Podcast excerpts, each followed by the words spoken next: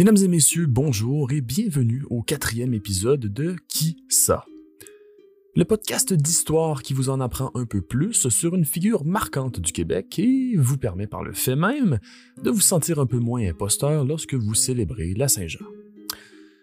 Aujourd'hui, cet épisode est un petit peu spécial car ce sera effectivement le dernier épisode de la première saison de ce podcast.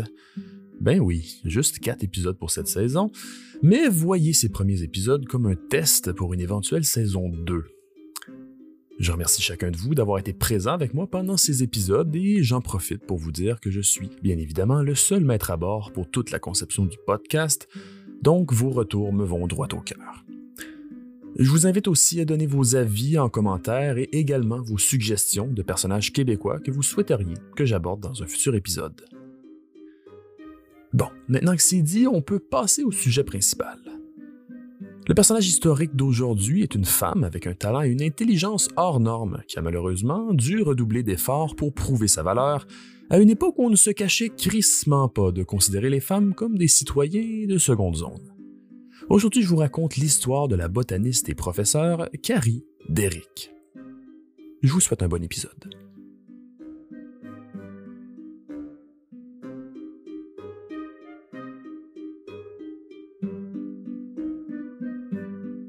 Carrie Mathilda Derrick voit le jour le 14 janvier 1862 dans la municipalité de Saint-Georges de Clarenceville, en Montérégie. La famille Derrick vient à la base d'une famille de loyalistes des États-Unis qui ont fini par s'installer au Québec.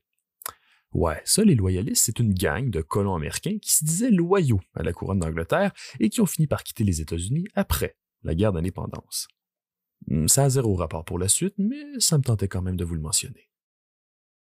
Dans sa jeunesse, Carrie fréquente l'Académie de Clarenceville où elle se démarque particulièrement par son intelligence. À l'âge de seulement 15 ans, elle commence sa carrière en enseignement à la même école. Mané dit qu'il y a des profs début trentaine qui se font bully par leurs élèves. T'imagines à 15 ans le calvaire que c'est pour avoir l'air un tantinet crédible devant la classe? En parallèle de ça, Carrie Derrick poursuit sa formation à l'école normale de McGill, école où l'on formait les enseignants de l'époque. Après l'obtention de son diplôme, soit quatre ans plus tard, elle reçoit la médaille du prince de Galles ainsi que le prix G.C. Weston. Deux affaires qui sonnent prestigieuses et dont j'ai pas trouvé d'infos pour vous dire ce que ça représente. C'est pas grave, je suis sûr que vous aussi, ça vous intéressait pas tant de le savoir. Elle deviendra directrice de l'Académie de Clarenceville à l'âge de 19 ans et enseignera par la suite directement à Montréal. Malgré un succès professionnel remarquable pour son jeune âge, Carrie Derrick reste tout de même insatisfaite et réalise que ses talents ne s'épanouiront pas pleinement dans son rôle de directrice. Elle va donc s'inscrire à l'Université McGill en 1889 et y décrocher un baccalauréat en art l'année suivante. Se distinguant avec une moyenne de 94% la plus haute de l'Université McGill en 1890, by the way, Mademoiselle Derrick se voit récompensée de plusieurs prix en études classiques, en zoologie et notamment en botanique. En règle générale, un étudiant avec un talent comme celui de Carrie Derrick lui aurait probablement valu un poste à l'université McGill qui aurait grandement aidé à propulser sa carrière. Sauf que Carrie est une femme au 19e siècle et à l'époque, c'était comme bien à mode de restreindre les femmes à bien des domaines.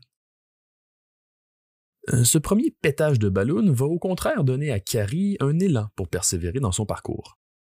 En plus d'être appelée pour enseigner à l'Institut Trafalgar, une école pour filles située à Montréal, elle va également entamer une maîtrise en botanique à McGill l'année d'après.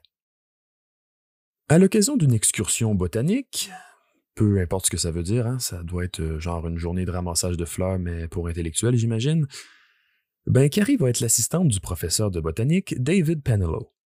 Peu de temps après, l'université McGill va l'engager à temps partiel à titre de démonstratrice en botanique. Euh, naturellement que ce poste est loin d'être à la hauteur de ses aptitudes, mais prenez note que Carrie Derrick sera la première femme à occuper un tel emploi. C'est sans grande surprise que sa rémunération sera beaucoup plus basse que celle de ses homologues masculins. À titre de comparaison, Carrie gagne annuellement 250 dollars avec ce poste, alors que ses collègues masculins pouvaient gagner entre 500 et 750 dollars pour le même poste.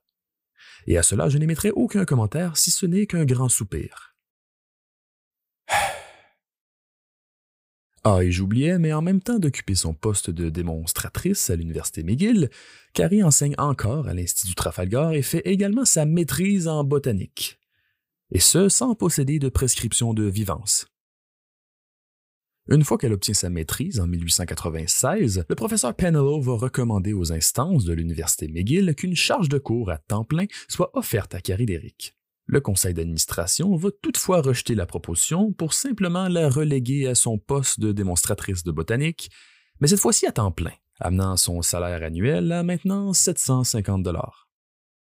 La grosse vie sale, hein? C'est l'homme d'affaires et philanthrope écossais Donald Alexander Smith qui va intervenir pour trancher le débat.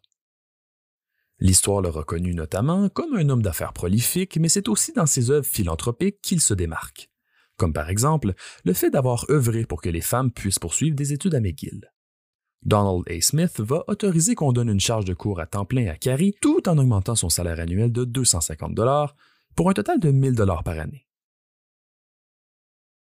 Euh, hey, ok, pour ce coup-là, on va tout dire merci Donald, mais on n'est tellement pas arrivé au bout des embûches que Carrie Derrick va vivre. L'affaire, c'est que normalement, les chargés de cours sont appelés à participer aux activités de recherche. Sans trop comprendre pourquoi, Carrie Derrick ne menait aucune recherche pour l'université malgré son poste. L'institution n'a pas empêché directement Carrie de mener des recherches, mais on comprend toutefois qu'elle s'est détournée de la recherche pour trouver des façons de tirer un salaire décent de son travail. Après s'être plainte au doyen, elle obtient un poste de professeur adjointe en 1904. On lui offre un salaire qui est le tiers de ses homologues masculins et on l'engage à la condition qu'elle donne un cours supplémentaire l'été. Euh, le problème, c'est que Carrie consacrait ses étés à la recherche. Pour de vrai, cette femme-là arrêtait juste jamais. Pour donner une idée, elle a passé trois étés à l'université Harvard, sept au Woods Hole Marine Biological Laboratory du Massachusetts et un été au Royal College of Science de Londres. Elle a même fait ses études de troisième cycle en Allemagne à l'université de Bonn. Elle n'obtiendra malheureusement pas son diplôme étant donné que l'université n'accordait pas de doctorat aux femmes à cette époque. Tabarnak pour vrai, là, je tenais. En 1909, le professeur Penello va être frappé par la maladie et c'est Carrie qui va donc assumer sa charge d'enseignement. L'année d'après, son ancien directeur de maîtrise décède, ce qui aura pour effet de nommer Carrie Derrick comme directrice intérimaire. Malgré ce poste prestigieux, elle va tout de même toucher un salaire nettement plus bas que celui des autres directeurs de département, mais rendu là, vous commencez à connaître la chanson.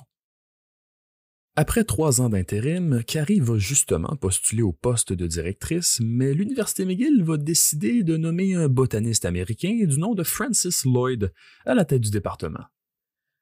Euh, rendu là, notre cher Carrie Derrick commence à être royalement écœurée et je salue sa patience de ne pas l'avoir été plus tôt. Plusieurs personnes influentes de l'université vont d'ailleurs la soutenir, mais ça n'aura pas vraiment de résultat.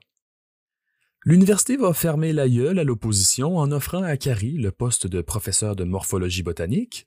Ok, cool, sauf que c'est un poste ne cadrant ni avec son domaine d'expertise, ni ses sujets de recherche, et là, pour couronner le tout, vous me voyez venir, sans augmentation de salaire. Le seul réel avantage, c'est que ce poste fait de Carrie Derrick la première femme canadienne à être nommée professeur par l'Université McGill. Pensez-vous qu'il y a encore une pogne à travers ça? Vous êtes perspicace.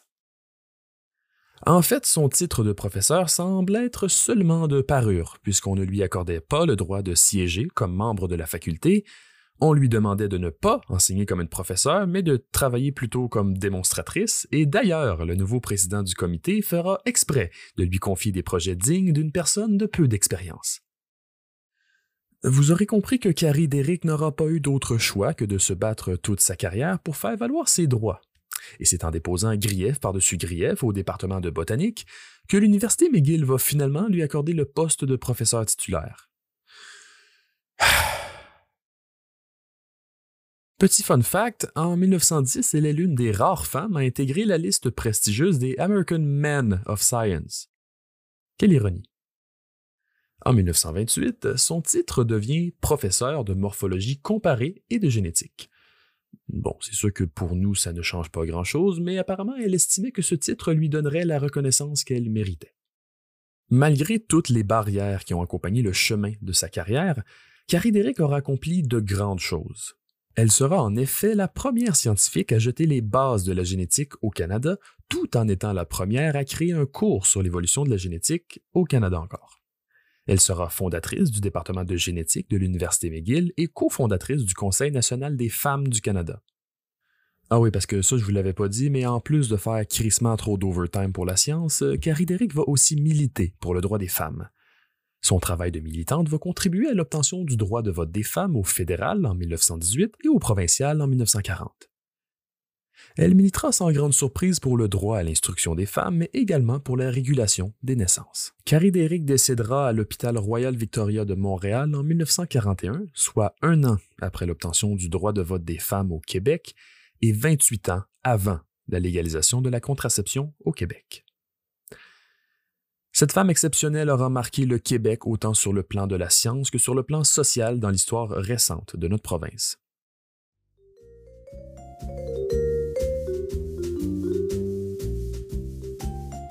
Je pense que les choses qui émanent le plus de la mémoire de Carrie Derrick ne sont pas nécessairement son intelligence et ses aptitudes, mais bel et bien sa persévérance, sa résilience et sa force d'esprit. Au final, ce personnage historique nous rappelle que lorsque notre environnement ne nous donne rien, il faut savoir se lever et le prendre. Mon nom est Carl-Anthony Thibault, je vous remercie d'avoir été avec moi pour cette première saison. Je vous invite à rester à l'affût pour la suite de ce projet et maintenant, lorsqu'on vous mentionnera le nom de Carrie Derrick, vous saurez répondre autre chose que Qui ça?